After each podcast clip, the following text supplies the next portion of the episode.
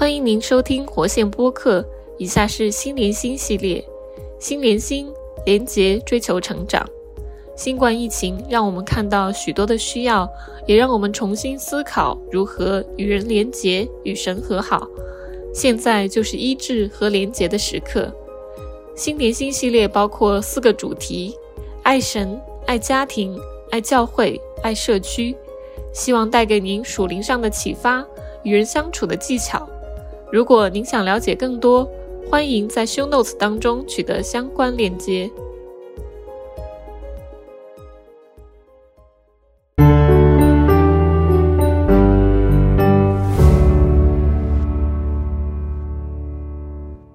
各位朋友好，很高兴在这里与大家再见面。那今天我要跟大家讨论的是父母亲管教里面的风格，跟哪些风格是比较有效。我不知道你在管教的时候会不会觉得你跟你的啊配偶有不同的管教方法？那有时候你我们会讨论究竟哪一种是比较好。那今天呢，我会透过一个比较长期的研究来更加讨论一下，怎么样的风格可能是更加有效。加州有心理学家鲍姆林德，他在一九六七年跟七零年代做了一些研究，是探讨父母亲跟孩子本身的这个性格跟他的管教方式的时候，怎么样才可以培养好更好的孩子。那现在我们来看一看，他把父母亲的风格啊分成几种。第一种是呃权威型父母，第二种是专制型父母，第三是复式型父母，第四是溺爱型的父母。那第五种是什么呢？就是父亲有一个，母亲有一个，各有不同的，还是这个人本身等下会有这样的教法啊，下来又会另一种教法。总之是说，父母有不同的、不一致的教法。其实，在他的研究设计里面。对于父母的风格，他其实有两种的方向来看。第一方面就是说，父母对于孩子的要求是高还是低，就是他对他要求还控制。第二点呢，是说他对这个孩子的接纳程度、表现对他的关爱程度是高还是低。从这两点来看，现在你看到这个表当中，啊，我们不如也来问你一下：你觉得在你的亲子教育当中，你自己哦，是啊？是严严厉呢，还是宽松？你可以打一个分。我们从一到十，就是十就是非常严厉，一就是非常宽松。你自己会把你自己放在哪一个高度呢？那下来呢？我想问一下，你对孩子表达了这种的接纳的程度，还是你表达对他关心关爱的程度是怎么样？那如果这一边呢，就是说怎么样是接纳很低，另外一边是接纳很高，那你觉得你的接纳是高还是低？从一到十，你自己来打一个分数好了。好，你打完分数之后，我想问一下，你不如也为你的配偶打一个分数。你觉得你的配偶呢是宽松还是严厉？啊，对孩子的接纳程度、关爱程度是够还是不够？哈，还是高还是低？那你先又打一次分数，然后你可以互相比较一下。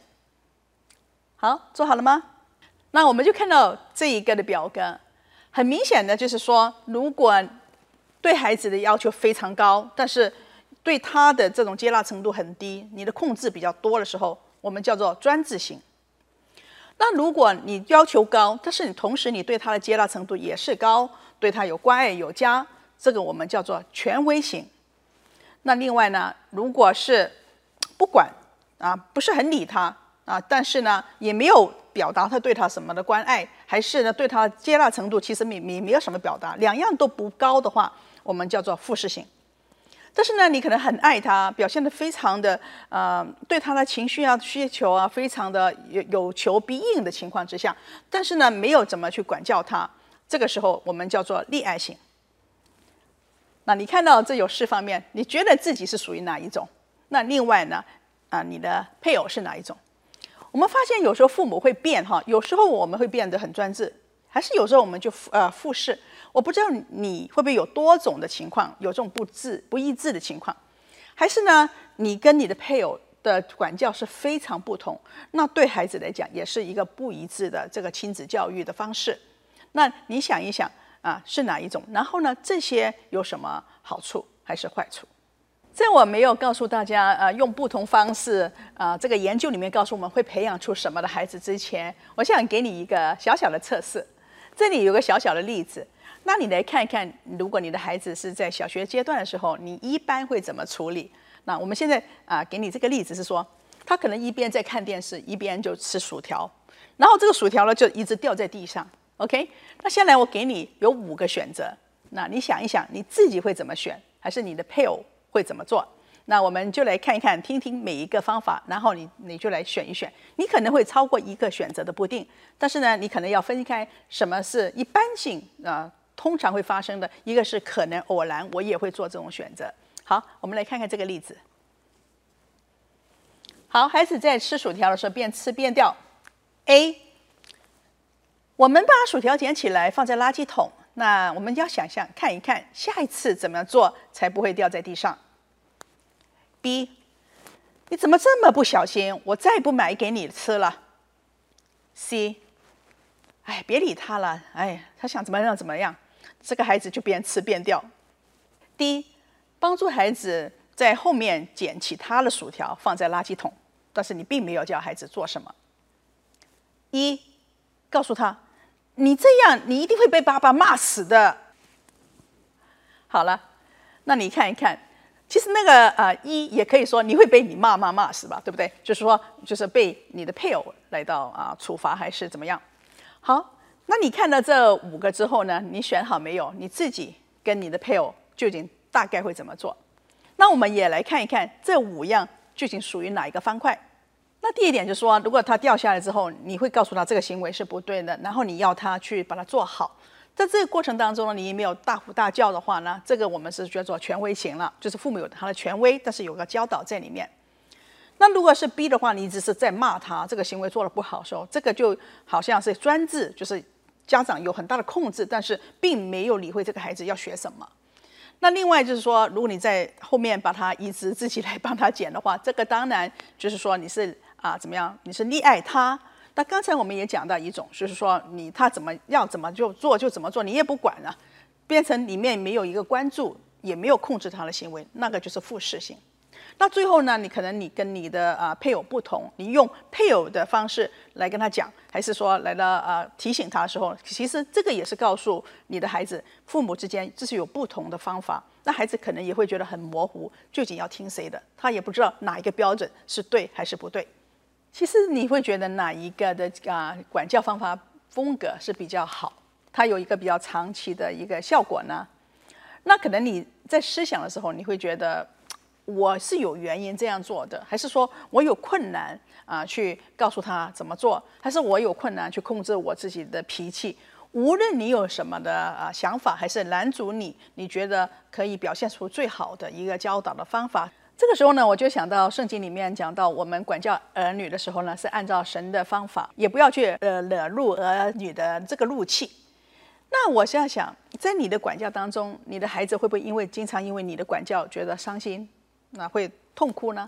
那这个可能跟专制蛮像，对不对？那过程当中，如果你啊没有去怎么去修改孩孩子，你可能是溺爱。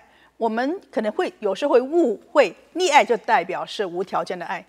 其实这一个管教的里面，我们还是要指导他的方向，要按照神的方法来来教导我们的孩子。那你再想一想，哪一个会比较有长远的好处？下来不如我要告诉你，这个研究里面，它有一个长达好几年的研究，它有一个结果出来。那用不同风格的培养，其实会培养出不同孩子的一种的生活的性格，还是他的这个做事的方向。下来我让你看一看。我们发现，原来一个专制型的孩子啊，他的发展会平平，就是说，因为太多了家长的意愿，这个孩子没办法发展自己的想法，所以呢，他这个过程当中也怕做错事情。其实他整个的学术发展各方面的发展会比较一般。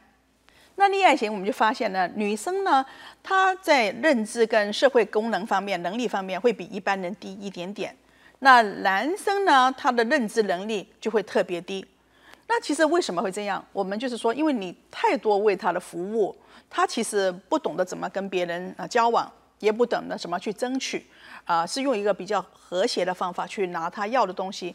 过程当中，他也不需要怎么思考，因为你都帮他想好了。所以呢，在这个过程当中，反而对他的认知跟社会性有不好的影响。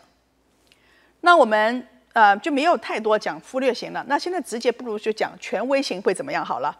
那权威性呢，其实它在于它的认知跟社会功能方面都会比其他的队伍比较优胜。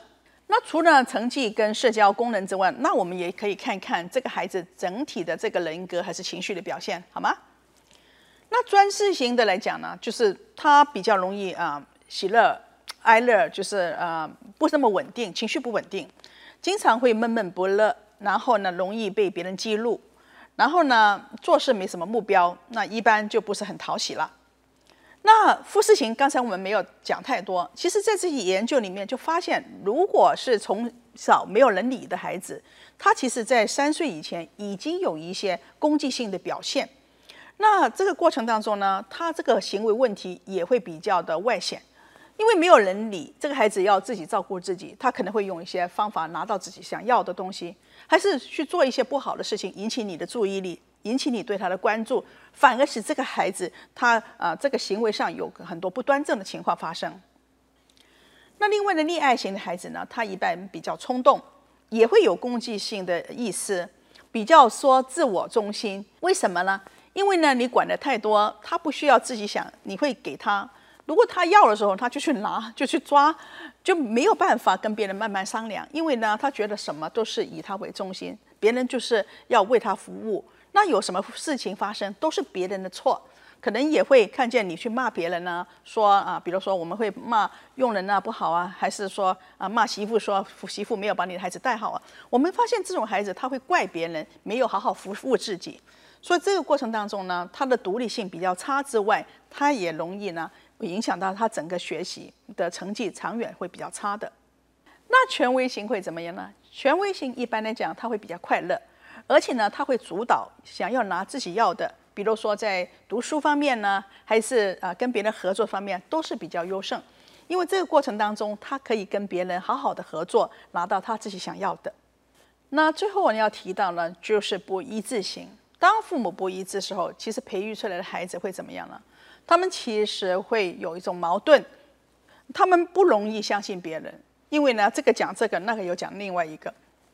然后有时候他会怀疑自己，因为没有一个绝对的标准的时候呢，还是一个一贯性的标准的时候，他可能会怀疑很多事情，他会怀疑别人，同时也会怀疑自己的能力。那这个时候长远对他来讲，发展上就有不利的情况。我们最后来做一个结论：这四五种的方法里面，其实我们还是会觉得权威性的父母会走得更远。那这里有几个非常重要的点是希望跟你分享的。首先呢，是在这个过程当中，我们表达对他的接纳度比较高，对他的态度也比较温和，所以孩子觉得有爱，他是觉得你是在真的感受到你的爱，而不是听到都说是骂的声音。